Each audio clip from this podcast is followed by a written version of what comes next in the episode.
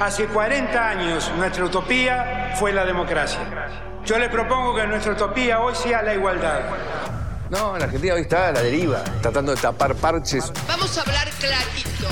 Hay proscripción. La grieta famosa, que es un invento de la política para generar odio y desde ahí conseguir más votos. Vas a meter preso a Videla. A todos los responsables. Estamos trabajando en armar una estrategia para enfrentar la izquierda a nivel internacional. La izquierda tiene que pelearla y la peleamos todos los días. Si vos le tenés bronca, le tenés que pelear, pelear o tener bronca, pero lástima a nadie.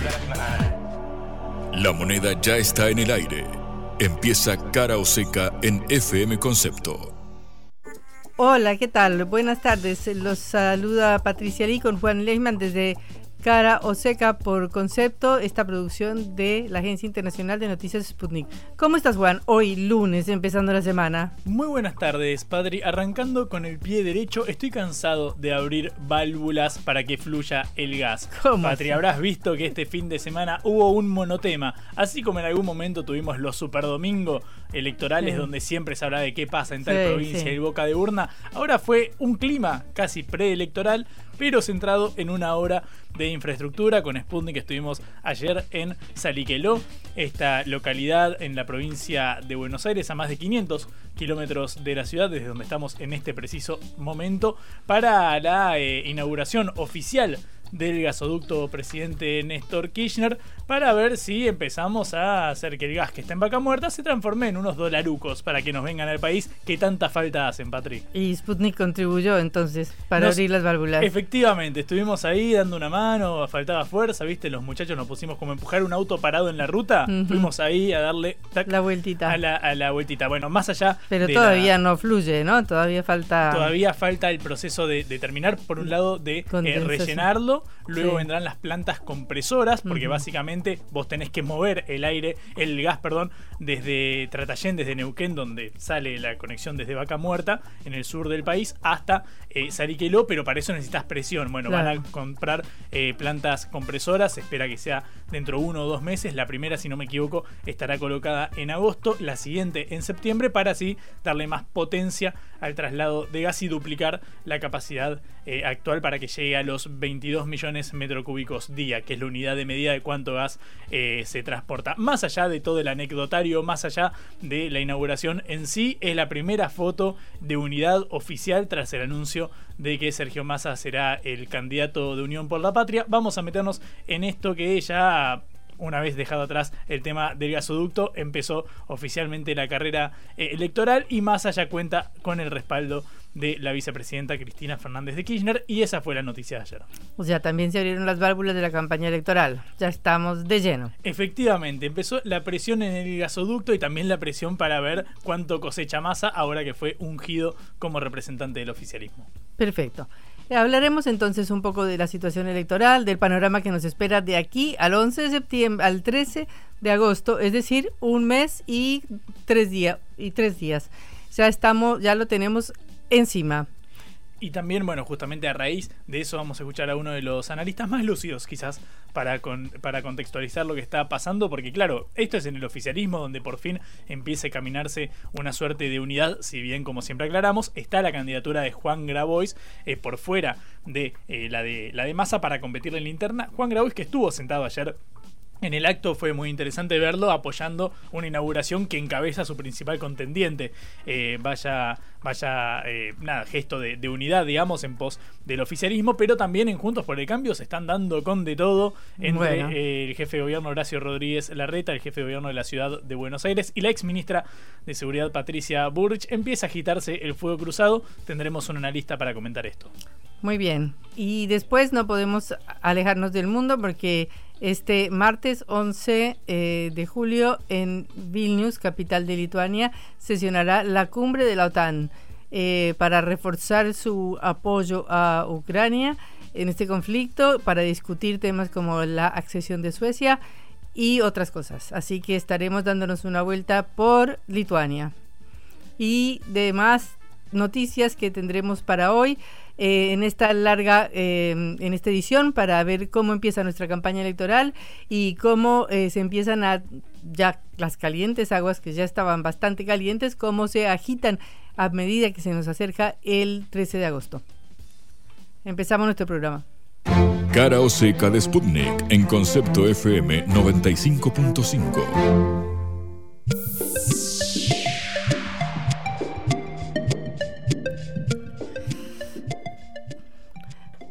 La campaña electoral ya está lanzada.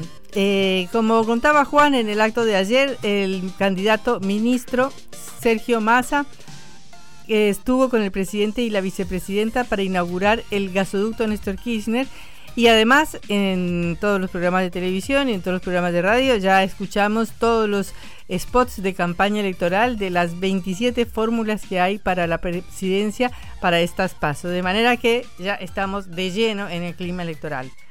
Pero más que analizar a un candidato u otro, eh, lo interesante son los datos duros que se desprenden del cierre de listas.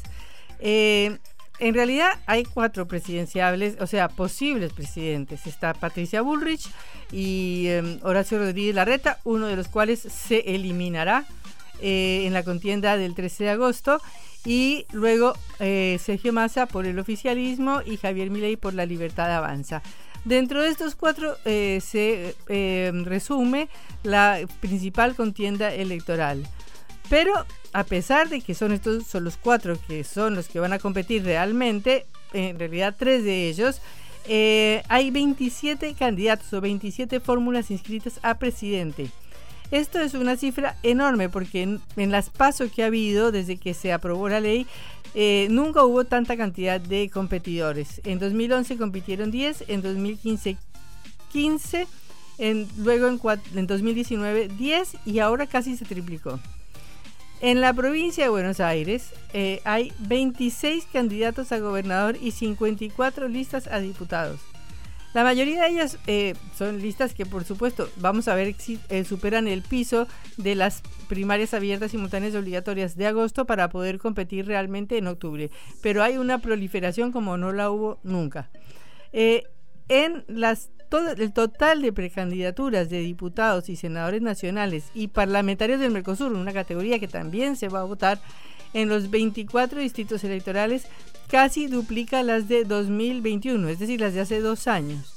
Eh, se presentan en total 6.396 precandidaturas para cubrir 197 cargos en el Congreso y en el Parlasur por 101 agrupaciones políticas. La Cámara de Diputados es la que más eh, candidatos tiene, eh, porque son 130 bancas para los próximos cuatro años y hay 3.251 postulantes, es decir, la mitad de los postulantes van para la Cámara, además de 1.454 suplentes. O sea, es una barbaridad la cantidad de candidatos que hay para solamente 130 bancas que serán las que serán electas. Y en el Senado lo mismo, si bien hay 24 escaños que se renuevan porque no se renueva todo el Senado, son tres por cada provincia, hay 246 aspirantes. Esto es real da una, da una cifra a la cual hay que sumarle 235 suplentes. Bueno, de manera que estamos hablando de una constelación enorme de candidatos, una eh, astillamiento, dice algún periodista o algún analista del sistema político, eh, que plantea o que refleja esta eh, mm, desconfianza, que hay este descontento, que hay esta bronca, que hay, que hace que no se confíe en las fórmulas tradicionales y se lleve a un montón de fórmulas que seguramente serán una gran dispersión de votos y de las cuales seguramente muchísimos de todos esos, de esos 27 pasarán algunos, una cinco o un poquito más quizás eh, de los precandidatos que se han presentado. Eh, hasta, hasta el Parlasur, donde, que es una instancia eh, secundaria, porque es un parlamento que se reúne una vez por mes en Montevideo, y a pesar de eso tiene 459 precandidatos para ocupar 43 plazas. De manera que, como decía antes, eh, a pesar de que hay esa gran cantidad de, candidatos, lo que refleja fundamentalmente es que hay una incertidumbre grande sobre quién votar, porque está eh, rota o quebrada la confianza en el sistema político, en los partidos o en las dos eh, opciones fundamentales de las coaliciones que se presentan. Y entonces se produce este fenómeno de dispersión tan grande que luego obviamente terminará concentrándose. Pero mientras tanto el panorama que vemos en las internas es un, un, panorama que ayuda a que la gente se aleje, porque por un lado hay una interna Juntos por el Cambio que es feroz entre dos candidatos que mutuamente se atacan y uno de, se excluyen mutuamente. Eh, en el eh, Frente de Unión por la Patria eh, y el oficialismo que está en el gobierno, los candidatos son Sergio Massa y em, Agustín Rossi, que son miembros y funcionarios del gobierno y se tienen que diferenciar del gobierno para hacer una campaña electoral cuando el país tiene 114% de inflación anual. O sea, es una cosa muy difícil de hacer. Y luego está Milei, que como hemos sabido ha tenido una serie de eh, tropiezos en el último tiempo, una serie de acusaciones de que cobra por los cargos eh, de la campaña, es decir, que los candidatos tienen que poner plata para eh, decidir un puesto en la lista, eh, lo cual no se sabe si le suma o le resta porque también eh, la característica de su personaje es ser un personaje eh, contradictorio que le lleva la contra a todo el sistema oficial, de manera que habrá que esperar a las elecciones para ver si en verdad todas estas denuncias, que serían muy graves para cualquier partido político, lo afectan o no lo afectan. Pero bueno, ya hay algunos datos que podemos ir un poquito destilando hacia las elecciones de agosto. Y es que eh, tomando casi los 11 y medio millones de argentinos que ya votaron en alguna elección provincial, eh, que es más o menos el 31.6 del padrón nacional.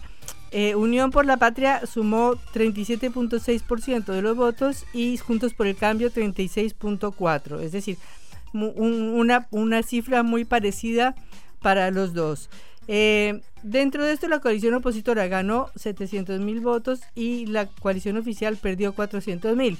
Pero como digo, estos resultados no se pueden eh, superponer a los resultados y a las votaciones nacionales porque todavía faltan los distritos fundamentales para que se vote. Por ejemplo, esta próxima semana, eh, el 25 son las elecciones en eh, Santa Fe, en la provincia de Santa Fe, una de las más importantes del país. De manera que todavía se mantienen todas las incógnitas. Eh, algunos encuestadores siguen hablando de un panorama de tres tercios, otros encuestadores plantean un panorama de cuatro cuartos. Y algunos dicen que ya Javier Milei por todo este escándalo ha perdido tres o cuatro puntos y se desinfla y se va a una polarización entre las dos fuerzas. De eso vamos a hablar con nuestro invitado que ya nos está esperando para comunicarse con nosotros. De manera que eh, estamos ante una, ya lanzados a la carrera electoral con todo, en un panorama que a pesar de las encuestas sigue siendo muy incierto, en el cual se definirán por lo menos los tres candidatos que saldrán para las elecciones de octubre y de allí veremos si todavía tenemos que esperar a que salgan dos candidatos para las elecciones de noviembre. De eso hablaremos en nuestro próximo bloque. Blanco o negro, sí o no. ¿A favor o en contra? Sputnik para la pelota para reflexionar.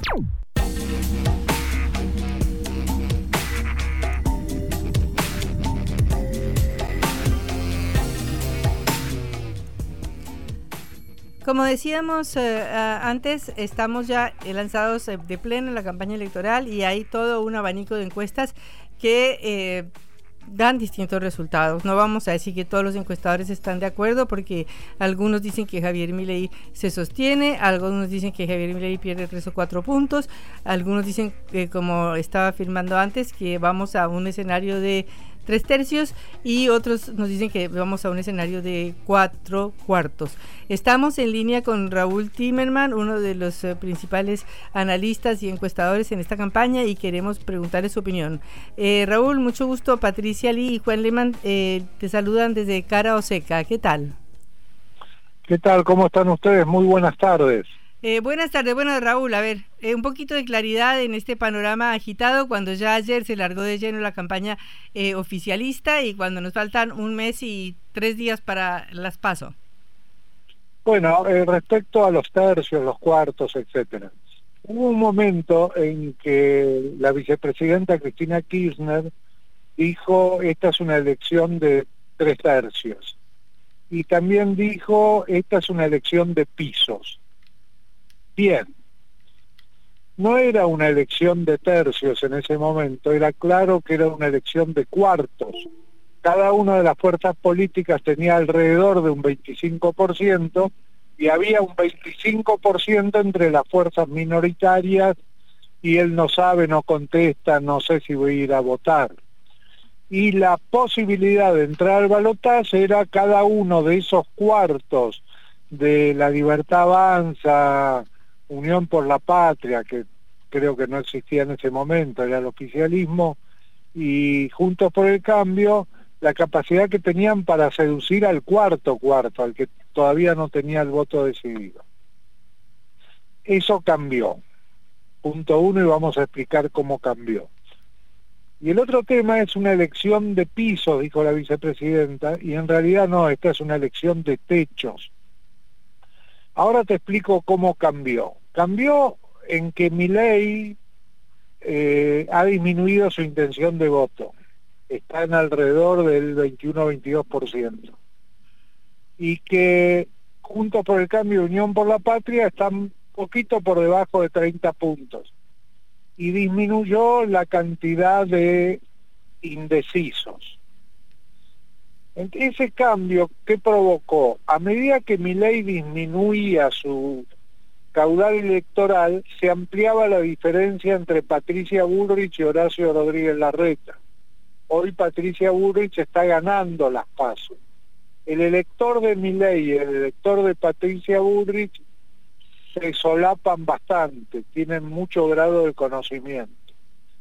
Ahora, cuando uno va en cada una de las fuerzas a su techo electoral, piso y techo, piso es seguro lo voy a votar, techo es seguro lo voy a votar, más podría llegar a votarlo, Resulta que Juntos por el Cambio tiene un techo cerca de los 40, Javier Milei tiene un techo cerca de los 35 y Unión por la Patria que tiene un piso de, que tiene ahora una intención de voto de 29 y su piso es bastante parecido, el techo es 32.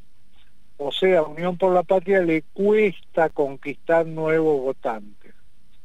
¿Y de dónde surge esto? Surge el hecho de que cuando uno le pregunta a los electores si están por una continuidad o por un cambio, el 30% está por una continuidad, es votos que tiene Unión por la Patria, y hay un 60% que está por un cambio. Y cuando uno va a los argumentos, una parte de los que están por una continuidad dice, esto sería mucho peor si viene la derecha. Es un argumento de resignación a lo menos malo.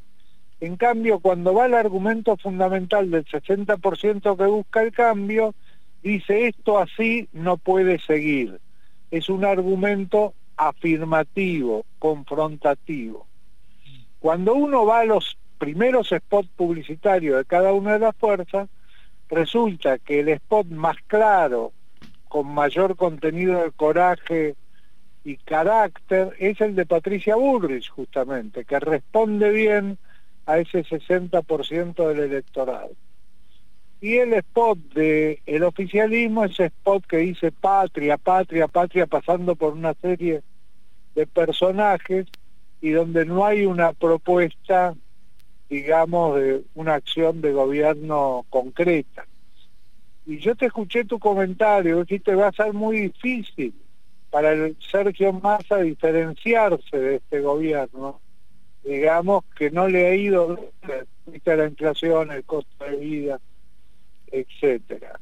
Efectivamente, le va a ser difícil, pero tiene que intentarlo, porque si no lo intenta, su techo no va a subir. No hay ningún motivo para que suba su techo electoral si no intenta una diferenciación de este gobierno. No en la etapa de las pasos, no es necesario en la etapa de las pasos, él compite con Juan Grabois, indudablemente por grado de conocimiento y por afinidad ideológica, él va a tener mayor cantidad de, electores que Juan Grabois, si él no necesita hacer publicidad en los pasos, y es más, yo creo que la manera de diferenciarse claramente del resto es no haciendo campaña publicitaria, es con gestión y presencia. gestión, informando todo lo que se hace y presencia tanto en los medios como en el territorio. Yo creo que la campaña tradicional publicitaria para las pasos a él no le sirve. Eh, bueno, creo haberte dado un panorama de lo que pienso. Raúl, ¿cómo estás? Buenas tardes. Juan Leman te, saluda. Eh, ¿Qué tal? Buenas tardes. Buenas tardes. Gracias por este amplio panorama. Quiero meterme en uno de los puntos que marcabas recién. Eh, obviamente el tema del techo, bueno, muestra la dificultad para captar a eh, votantes que a priori podrían no inclinarse de lleno en el espacio político. Voy al, al reverso de esta pregunta. ¿Cómo ves el desafío que tienen las fuerzas políticas de retener el voto del contrincante de las pasos? Es decir, que, por ejemplo, que ganara la reta pudiera mantener los votos de Burrich ante la candidatura de Milei o si gana Massa pueda eh, retener los votos de Grabois y que no fluyan hacia la izquierda, voto en blanco u otras alternativas. Bueno, yo en el caso de Juntos por el Cambio, eh, es claro que los votos de Horacio Rodríguez Larreta se transfieren un 80% a Patricia Burrich, lo hemos encuestado eso, buscando la segunda mejor alternativa. Eh, los de Patricia Burrich no hacía Horacio Rodríguez Larreta, se van en, se dividen quizás del orden de 40 para Horacio Rodríguez Larreta, pero hay un 30% que van a Javier Milei. Ese es el primer escenario. Respecto a Sergio Massa y, y yo creo que la jugada de Grabois respecto a presentarse y diferenciarse y que posiblemente tenga un apoyo de sectores del cristinismo y de la cámpora, tenga que ver con el hecho de poder tener exigencias dentro de la coalición, exigencias posteriores en función de la cantidad del porcentaje electoral pero no creo que pueda fluir hacia la izquierda, que no tiene posibilidad de ganar la elección, frente si hay que enfrentar a aquellos que se diferencia más Juan Grabois que de Sergio Massa, que sería de Horacio Rodríguez Larreta, Javier Milei o Patricia Burri. O sea que yo no creo que haya fuga de votos. La mayor fuga de votos se puede dar en Juntos por el Cambio si eh, las pasos las gana eh, Horacio Rodríguez Larreta y puede haber una fuga importante del orden del 30% de los votos de Patricia Mullrich hacia Javier Milei. Raúl, eh, en base a este diagnóstico te, planteo dos escenarios para, para que expliques, a ver, según tu visión, cómo, qué puede suceder en base a estas tendencias. El primero, cuando eh, vemos lo que sucedió en estos días a raíz de bueno, estas denuncias contra Javier Milei por la supuesta venta de candidaturas del libertario, lo que respondía Milei es cuando eh, Sergio Massa le gane el balotaje a Patricia Burrich, asumiendo que los votos de Milei que se van por estas denuncias terminan fluyendo hacia Burrich, ustedes van a arrepentirse, no sé qué. Asumiendo que en un escenario de balotaje, eh, Massa podría eh, quizás eh, juntar más votos de un espacio cercano a la reta frente a la posibilidad de que eh, gane Patricia Bullrich. Primero quiero preguntarte, ¿qué te parece ese escenario en el cual a Massa quizás le convendría que fuera Bullrich la candidata? Y por el otro, quiero preguntarte si en caso de que en Juntos por el Cambio se impusiera la reta y parte de los votos de Bullrich fluyeran hacia Milley, si quizás el oficialismo podría sacar rédito de esto, de tener enfrente a un rival un poco disminuido en cuanto a su interna. Bueno, hoy los escenarios de balotaje, Sergio Massa versus Larreta versus Milei versus Patricia Bullrich le son desfavorables al oficialismo. Todos los escenarios son desfavorables. Pero indudablemente lo que me llamó la atención poderosamente en un trabajo de campo que hicimos es que le es más desfavorable frente a Patricia Bullrich que frente a Horacio Rodríguez Larreta. ¿En serio? En serio, sí. A mí me llama la atención, no, no retengo los números exactamente, pero hay más puntos de diferencia a favor de Patricia Bullrich versus Sergio Massa que a favor de Horacio Rodríguez Larreta versus Sergio Massa y más todavía que a favor de Javier Milei Sergio Massa, que sería la situación ideal mm. para el oficialismo, enfrentar a Javier Milei ya por el lado de, bueno, el miedo que pueda ocasionar en el electorado el hecho de una persona con el equilibrio emocional de mi ley como presidente de la nación. Claro, uno podría asumir que si el balotaje es la reta masa, eh, quizás, bueno, un eventual votante de Burrich dice, a mí no me gusta la reta, pero bueno, antes de que gane el peronismo, digamos, me inclino por la reta. O sea que a, Massa hasta le conviene que sea la reta antes de que sea Burrich, digamos, ante este escenario. Hoy, hoy no se sabe, hoy no se sabe. A nosotros nos da que le conviene que sea la reta en lugar de Bullrich, pero todavía es muy prematuro porque no pasaron las pasos faltan las pasos, faltan las generales y recién podemos hablar de balotaje. Nos estamos adelantando mucho. Sí. Eh, Raúl, hay un hecho que sí ha sido eh, constatado en todas las elecciones eh, provinciales, que es la abstención, el voto bronca, el voto nulo. ¿Cómo ve eso hacia las elecciones de las PASO y hacia las otras? Bueno, mucho de ese voto es porque Javier Milei no estaba en la boleta. Es decir, el voto bronca, la abstención, juega a favor de Javier Milei en la boleta. Estando el nombre de Javier Milei en la boleta, él va a colectar mucho de ese voto. O sea, ¿usted no cree lo que dicen eh, ahora? Están diciendo que está cayendo Milei, sino que va a sostener ese voto. Ha caído, llegó a estar en 29 puntos. Ajá. Y hoy está en 22 puntos. A mí me sorprendió también, yo lo hacía debajo de 20, pero no, nos da 22. O sea, no baja, sino que todo esto le suma a su figura de opositor, de, de no voy a decir antisistema porque él no dice que sea antisistema, pero digo, de anticasta. Sí, el mayor hallazgo de Javier Milei es la casta. Sí. Eh, Raúl, eh, justamente, bueno, ahora si nos metemos en, el plano de, las internas estrictamente, a raíz de lo que decías, que bueno, pareciera haber un consenso en, torno a que Massa finalmente va, a imponerse sobre Grabois. En Juntos por el Cambio, si bien, bueno, parece haber tendencias que favorecen a, a Burrich en el último tiempo, se está mostrando un claro giro en el discurso de Horacio Rodríguez Larreta, quien venía desde un punto de vista más de la moderación y del diálogo, y hace poco dijo que eh, sería bueno que, Juan Grabois no estuviera más en este mundo, o una frase similar, como más subiendo el tono de confrontación, incorporando a figuras como José Luis Espert a, su espacio, o a Cintia Houghton en, contra de la legalización del aborto, digo, figuras más asociadas con un halcón que con una paloma, digamos.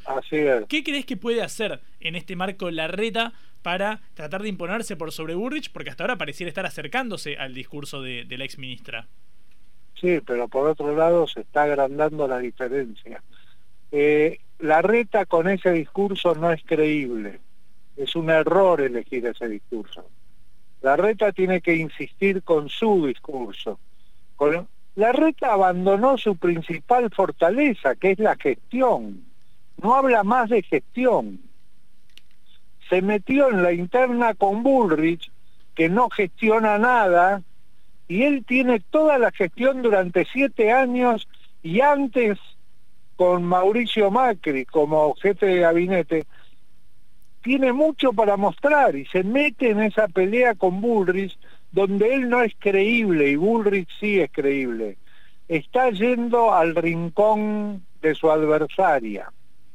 O sea, está eh, poniéndose, por ejemplo, colocando a Gerardo Morales, que es claramente el representante de la línea dura en Jujuy como su vicepresidente y que quizás sería, habría sido mejor eh, vicepresidente de Patricia Bullrich, ¿no? Seguramente, seguramente.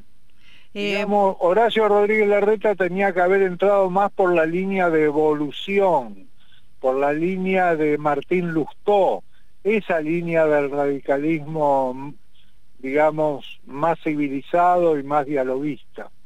Claro. Bueno, esperaremos que, que nos dejan ver las, las encuestas y sobre todo la gran encuesta nacional que van a ser las PASO, ¿no?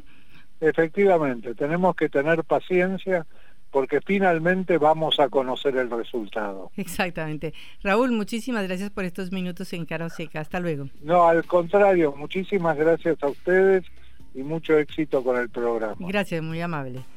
Era Raúl Timerman, analista político, sobre eh, qué nos deparan estas elecciones primarias del 13 de agosto. Cara o seca. En la vida hay que elegir. Cara o seca.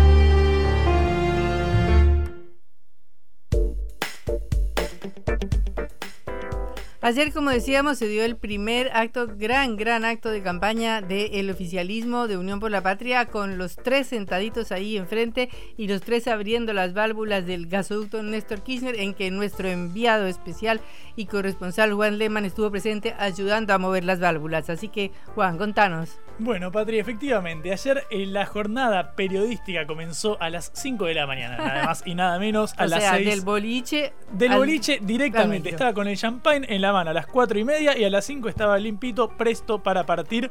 Porque, claro, el gobierno nacional dispuso de un transporte para todos los periodistas, corresponsales y enviados especiales que viajamos 7 horas en unas cómodas combis. Llegamos, nos recibieron con un locro, unas ollas enormes. Patri, claro, era día de la independencia, era 9 de julio, que la, La, fecha. comida típica de la independencia, Claro. ¿no? Del día de la independencia. Del día de la independencia, como Calentito, corresponde. calentito para el frío. En una olla popular, prácticamente. Era, era muy, muy imponente la, la imagen, así que estábamos periodistas, funcionarios, operarios del gasoducto compartiendo el locro patrio como corresponde. Pero claro, lo cierto es que, si bien los periodistas solemos viajar por los sanguchitos y por el locro, había un acto que cubrir. Finalmente, Sergio Tomás Massa, el flamante candidato de Unión por la Patria y ministro de Economía, obtuvo su foto rodeado de Alberto Fernández, el presidente de la Nación, y de Cristina Fernández de Kirchner, la vicepresidenta, acaso el apoyo más importante que podría eh, reunir, eh, junto también a su candidato a vicepresidente, Agustín Rossi, hablamos del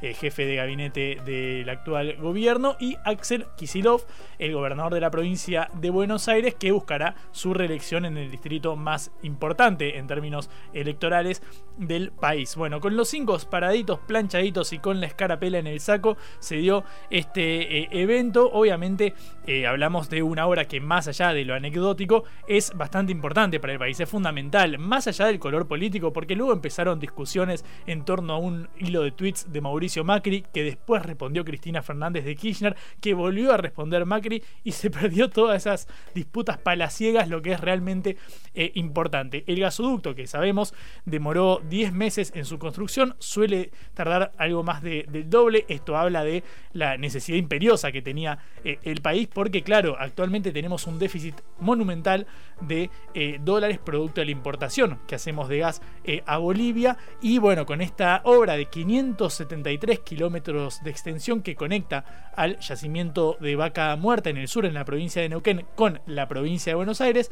por eso el acto se hizo en la localidad de Saliqueló, donde termina este tramo del gasoducto, bueno, permitirá ahorrar eh, luego unos 4.200 millones de dólares anuales en lo que hace a eh, la importación de energía. Esa es la importancia. Si te parece, Patri, te invito a que escuchemos cómo lo presentaba el ministro Sergio Massa a la que sea acaso la obra de infraestructura más importante que puede exhibir este gobierno. por ser un país con gas de transición, gas como energía de transición y matriz térmica de energía, lo que tenemos que saber es que el gas de vaca muerta nos va a permitir que el año que viene sea más barata la electricidad en la Argentina, que nuestras industrias tengan energía más barata y nuestras pymes puedan competir mejor y que además podamos empezar a desarrollar la distribución de gas en provincias argentinas como Corrientes o como Misiones que hoy todavía no tienen gas natural. Muy lindo el texto, pero vamos a meternos en el eh, metatexto. Patria, vamos a meternos en lo que escondía eh, el simbolismo detrás de las palabras. Porque claro, se trata de la primera foto en una eh, campaña electoral que se ve bastante adversa para el oficialismo. Lo contaba recién el analista Raúl Timmerman en diálogo con, con Cara eh, Oseca. Porque empezamos a ver que hay guiños de Sergio Massa, el actual ministro de Economía, pero sobre todo el actual candidato a presidente, para intentar reunir el caudal de apoyo que oscila en un 20-30% que puede llegar a reunir Cristina Fernández de Kirchner por sí sola, su figura. Por eso se hablaba antes de eh, de Pedro, el actual ministro del Interior, como el mejor candidato quizás para tratar de mantener ese caudal de votos de Cristina. Bueno, ahora Massa está eh, encaminado en esa misma misión. Mirá cómo eh, remarcaba la importancia de una medida del gobierno de Cristina Fernández de Kirchner allá por 2012, en su segundo mandato, sobre la estatización de IPF. Escuchá cómo lo decía el ministro de Economía. Uno hoy, cuando abre la válvula, puede pensar en el futuro de Vaca Muerta y el desarrollo del complejo hidrocarburífero argentino, pero para llegar hoy acá, vaya mi primer agradecimiento a aquellos que en el año 2012 tuvieron el coraje, a través del liderazgo de Cristina, de recuperar IPF a través del liderazgo de Cristina. El amor fue correspondido, Patria. Vos que te gustan estas finales felices en estas novelas románticas, el amor fue correspondido. Porque, claro, Cristina Fernández de Kirchner dio señales durante todo el discurso de eh, tirarle flores a Massa con una capacidad, la verdad, remarcable de ignorar al presidente de la Nación, Alberto Fernández. Estaba Alberto en el medio, a su derecha Massa, a su izquierda Cristina, y durante su alocución Cristina le hablaba directamente a Massa, pasando por encima del presidente presidente, que creo que estaba sentado un poquitito por debajo en la altura de las sillas. Era, era llamativa esa o imagen. Parecía, o, lo parecía. Claro, las caras de Alberto iban mutando en cada tramo del discurso, pero escuchá las flores que le tiraba Cristina eh, a Massa, que se dan, por ejemplo, en el siguiente fragmento. Y también agradecerte, Sergio. Me había olvidado, por ese también te lo tenía que agradecer. Por la fuerza que le pusiste el gasoducto, pero por la fuerza que le venís poniendo desde que sos ministro. La verdad, te hiciste cargo en un momento muy difícil, muy complejo, no arrugaste y la verdad que vas para adelante y eso siempre es bueno no arrugaste, vas para adelante, una imagen que contrasta definitivamente con los funcionarios que no funcionan, ¿te acordás, Patri? Sí, sí, que en algún momento Cristina se había referido así, entre otros a eh, Matías eh, Culfas, el actual, el anterior, perdón, ministro de Desarrollo Productivo de la Nación, y otros funcionarios que terminaron siendo más fusibles que funcionaron porque terminaron renunciando, oyéndose. Eh, bueno, en este caso Cristina da su aval explícito a Sergio Massa. Si recordás, Patri, hace unos días, cuando fue el acto por la recuperación del Skyban, el avión utilizado en los vuelos de la muerte de la dictadura. estuvimos cubriendo también. Que también que estuvo ahí como corresponde. Eh, Cristina había lanzado una suerte de palito a Massa. Había dicho, ahora le digo al ministro y también al candidato que tenga cuidado con la inflación y demás. En este caso no ocurrió eso. Fue directamente eh, un respaldo explícito de la vicepresidenta en esta candidatura. Lo que sí dijo Cristina, y donde se hizo mucho énfasis, es que, claro, uno piensa en vaca muerta como, bueno, un producto para exportar, un medio para exportar el gas y que finalmente lleguen los dólares que tanto necesita la economía. Pero Cristina se ocupó de marcar que no es solamente el gas para el extranjero y para que se convierta en dólares, sino sobre todo para que se mantenga en la industria nacional. Queremos exportar, pero también queremos gas y petróleo para nuestra industria, para que sea más competitiva, para que sea más competitiva. Y gas también para los hogares, argentinos, porque no es justo que si tenemos la segunda reserva de gas del mundo no convencional y la cuarta en petróleo, nos quieran cobrar las cosas a precio dólar, a precio internacional. No es justo, decía eh, Cristina, que una vicepresidenta que se ocupó de destacar, como si no fuera funcionaria de este gobierno, eh, todas las obras llevadas a cabo entre el 2003 y el 2015, es decir, durante el mandato de su difunto esposo Néstor Kirchner y sus dos mandatos consecutivos a cargo del Poder Ejecutivo. Y dice, bueno, construimos tanta cantidad de kilómetros de eh, gasoducto en comparación a lo construido durante el mandato de Macri, una de las razones por las cuales el expresidente salió a responderle a Cristina, entre tantas otras. Pero claro, no dijo nada del gobierno de Alberto Fernández, de la cual ella es la vicepresidenta.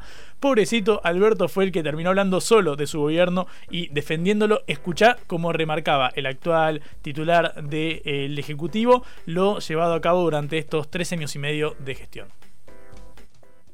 Que la actividad privada puede resolver todos. Se los dice alguien que en este tiempo recuerda haber recibido un Ministerio de Obras Públicas con una deuda de 50 mil millones de pesos y con el 70% de la obra pública paralizada y que hoy tiene el orgullo de decir que tiene 6.400 obras públicas vigentes en todo el país, que no existe un solo municipio en toda la Argentina que no haya tenido una obra pública.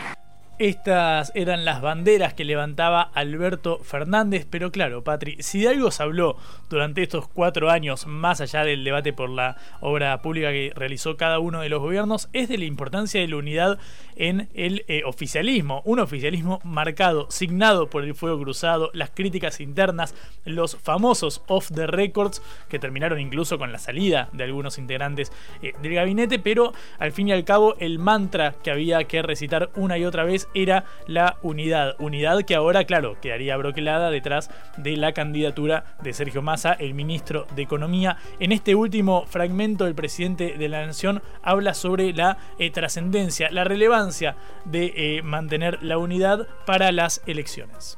Yo lo que más reclamo y lo que más le pido ahora que este acto nos ha convocado a que preservemos esta unidad. La unidad de los que queremos que la Argentina crezca la unidad de los que queremos que la Argentina avance, la unidad de los que queremos una Argentina más igualitaria.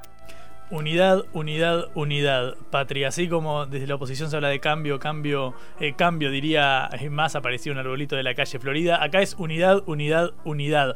Hay que ver a qué costo la unidad, porque, claro, si algo se aprendió de este gobierno, para decir el oficialismo, es que no vale poner a cualquier persona con tal de mantener esta unidad. Digo, claro, está el hecho del distanciamiento público entre Cristina Fernández de Kirchner y eh, Alberto Fernández, pero bueno, finalmente se dio la foto tan deseada, incluso lo contábamos en la apertura, estaba Juan Grabois en, en Sputnik, hablamos unos minutos con él también, eh, estaba en una de las primeras filas viendo cómo su principal contendiente, Sergio Massa, eh, presentaba una de las obras más importantes de esta gestión de este gobierno. Le preguntábamos a Grabois, bueno, pero ¿qué significa esto y tu presencia? ¿Por qué estás acá? Y dice, bueno, más allá de las diferencias públicas que tenemos con Sergio Massa, entre otras cosas sobre el acuerdo con el Fondo Monetario Internacional, creemos que este es un hito importante de eh, remarcar y que bueno, hay que dejar de lado las individualidades en pos de mantener eh, la defensa a este proyecto y lo que decía era básicamente Grabois en este caso,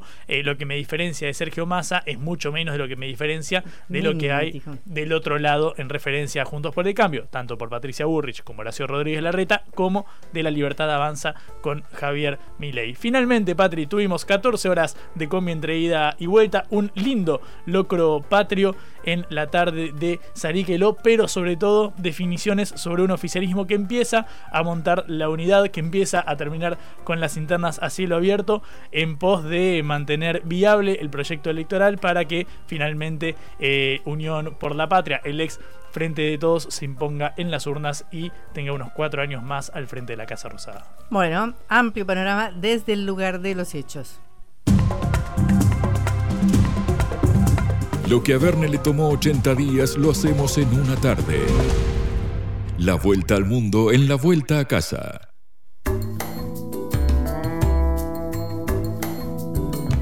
Nos vamos para Lituania, Vilnius, su capital, que eh, recibe la cumbre de la OTAN a partir de mañana, eh, martes y miércoles. Los países miembros de la alianza se reunirán para tomar algunas decisiones muy importantes y avanzar o no avanzar en otras. La primera, eh, a la cual acaba de dar luz verde Turquía, es la accesión de Suecia. Hasta hace minutos nomás, eh, Recep Tayyip Erdogan estaba diciendo que eh, la accesión de Suecia iba a ser difícil, que no sabía si iba a dar su aceptación, porque tiene que ser de acuerdo de todos los países que son miembros de la OTAN para que ingrese otro país nuevo. Em, por el em, conflicto que tiene con Suecia alrededor de los eh, terroristas, porque dice que Suecia tiene que entregarle terroristas que están como exiliados, pero acaba de dar su sí. El otro punto, por supuesto, el que concentra toda la atención es el conflicto en Ucrania y el pedido de Ucrania de accesión que desde ya le han, le han contestado que no va a ser, que no va a suceder, pero están buscando una fórmula para garantizarle los principales países de la OTAN cómo le van a seguir dando armamento. Eh, en tercer lugar, van a discutir una nueva concepción de defensa, un documento que tiene 4.000 páginas. Y en cuarto lugar, se colará la polémica decisión de Estados Unidos de eh, facilitar a Ucrania municiones de racimo que están prohibidas por un tratado firmado por muchos de los países de la OTAN. Estamos en línea con Marcelo Ramírez de Asia TV. para eh, hablar sobre estos temas y sobre qué nos espera con la eh, cumbre de la OTAN mañana. Marcelo, Patricia Lee y Juan Lehmann de Caro Seca te saludan, un gusto que estés con nosotros. ¿Qué tal? ¿Cómo Patricia? Gracias por llamarme. Bueno, Marcelo, tenemos esta cumbre mañana, ¿qué nos puedes decir? Bueno, eh, creo que en realidad estas cumbres son más formalidades, las decisiones se terminan tomando en Washington, en alguna medida en Londres, eh, y acá se terminan por convalidar esas, esas posiciones. Eh, lo que estamos entrando es un punto de definición donde la OTAN eh, está viendo que todas sus políticas en Ucrania están fracasando. Creo que el posicionamiento ahora de Wagner en, Bielorrusia también ha complicado mucho el panorama para, para la Alianza Atlántica todo eso está eh, presionando para obtener buenos resultados. Hay, hay, hay están también sufriendo presiones internas entre aquellos que, que quieren seguir avanzando, pero también aquellos otros que dicen, bueno, esto es una locura y hay que encontrar una solución. Eh, si Ucrania no encuentra resultados rápidos, bueno, habría que dejar de seguir apostando en esto, que se ha apostado mucho en dinero, en recursos, y esa situación, bueno, es un poco la que de alguna manera se hace pública en, esta conferencia, pero eh, cuando se hace en esta conferencia, en realidad las resoluciones creo que ya vienen tomadas de antemano y las resoluciones las, las va a imponer Washington. Eh, eh, ¿Cómo ves la situación precisamente de la famosa contraofensiva ucraniana que aparentemente ha logrado avanzar algunos poquitos kilómetros y eso estaría decepcionando quizás a, a muchos países occidentales a continuar este ferviente apoyo, ¿no? Bueno, es un poco lo, que nos estás eh, diciendo, ¿no? Eh, Rusia tiene cinco líneas defensivas una zona de amortiguación de unos 8 kilómetros. Hasta ahora eh, Ucrania no ha podido siquiera traspasar esa zona de amortiguación, que es una especie de adelantamiento de las tropas atacantes antes de enfrentar las líneas defensivas directas. pero no solo eso, creo que hay, hay una carencia de municiones, carencia de equipamientos, que además está viendo como los, los equipos occidentales terminan por ser eh, de bastante menos calidad de lo que se había señalado previamente, no están cambiando las reglas del juego y se sigue subiendo la escalada una y otra vez sin resultados. Por lo tanto, eh, todo parece, eh, parece bastante firme en el sentido de que Rusia controla los tiempos y las formas en que se está desarrollando esta guerra y no hay una forma racional de que pueda perder este enfrentamiento eh, en esas condiciones. Habría que ver si la OTAN decide dar un paso más e involucrarse completamente y no en esta forma tipo proxy que está haciendo hasta ahora y aún así los resultados para la OTAN serían bastante bastante diversos. Bueno, eh, hay un grupo eh, que es el Reino Unido, Francia y Alemania que están tratando de crear como un formato paraguas, es decir, no un ingreso a la OTAN, porque no sería posible, pero sí una un, algo, un grupo para garantizarle a, Ucrania el respaldo, el apoyo, las armas, todo lo que necesite más o menos de manera incondicional, ¿no? si vos pensás que Rusia es la primera o la segunda potencia militar, esto podría estar en discusión, pero es un ejército de primera orden que inclusive cuenta con armas nucleares, pero como cuenta con armas, eh, con tecnologías eh, no desarrolladas en Occidente, como son los misiles hipersónicos. Tiene una superioridad aérea casi absoluta sobre el territorio ucraniano. No, no hay ninguna forma de que esto pueda de alguna manera cambiarse, por más que se busquen eh, alternativas para, para darle mayor apoyo. Solamente podría comenzarse una discusión de este tipo si la OTAN masivamente participara abiertamente, y eso significaría en algún momento una escalada nuclear. Eh, no sabemos si bueno si estos son los planes de esos sectores o no, pero la verdad parece parece esto más bien una, una comedia de enredos que otra cosa, porque es, imposible que en estas condiciones Ucrania pueda hacerle frente a una nación como Rusia. ¿Y cómo ves la decisión de Estados Unidos de proveer municiones, no bombas, porque ya sería mucho más grave, pero sí municiones de racimo que están prohibidas por un tratado internacional?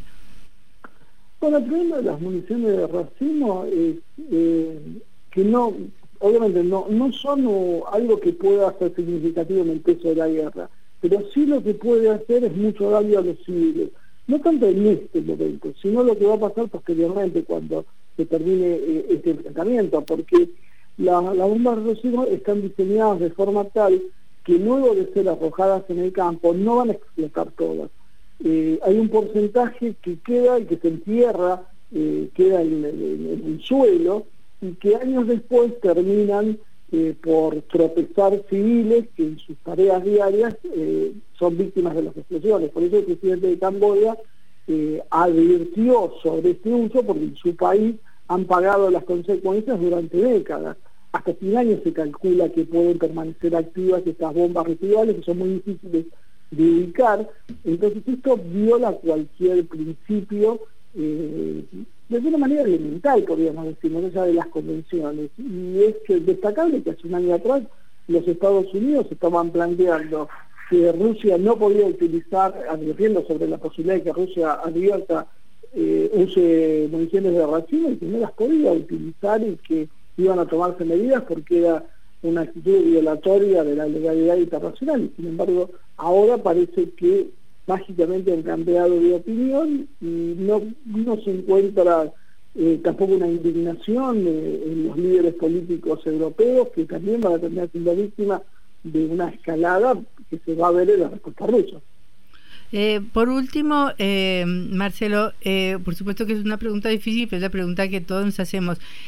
vista esta contraofensiva ucraniana que no va aparentemente ni para atrás ni para adelante, ¿qué perspectiva crees que hay? ¿Existe alguna posibilidad de negociación en algún momento?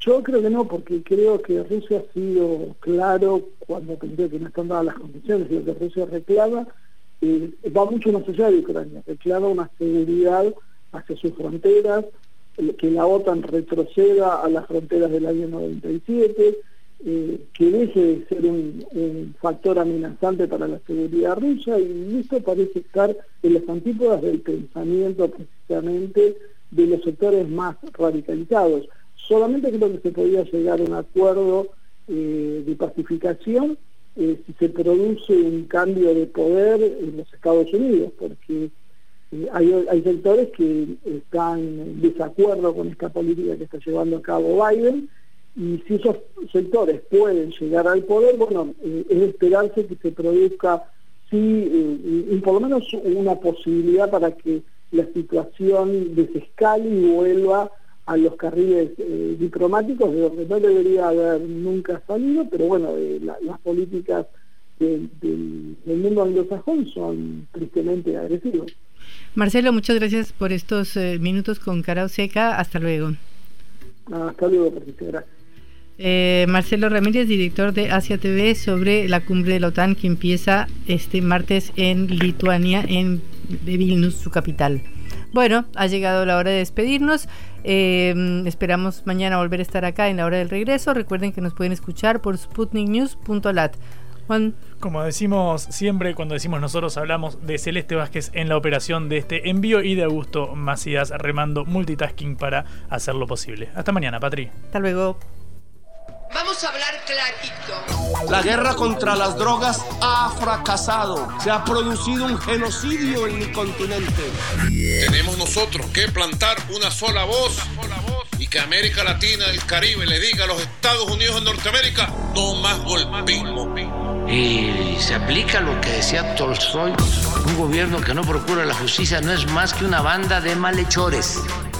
Qué cosa rara que diga gracias a la vida a pesar del dolor, porque mi hija dio la vida sabiendo que había que cambiar. La vi ahí que, brillaba, que sobresaltaba en ese estadio hermoso y no lo pensé y, y la fui a besar. La vida está llena de tropezones y de fracasos, pero es hermosa. Cara seca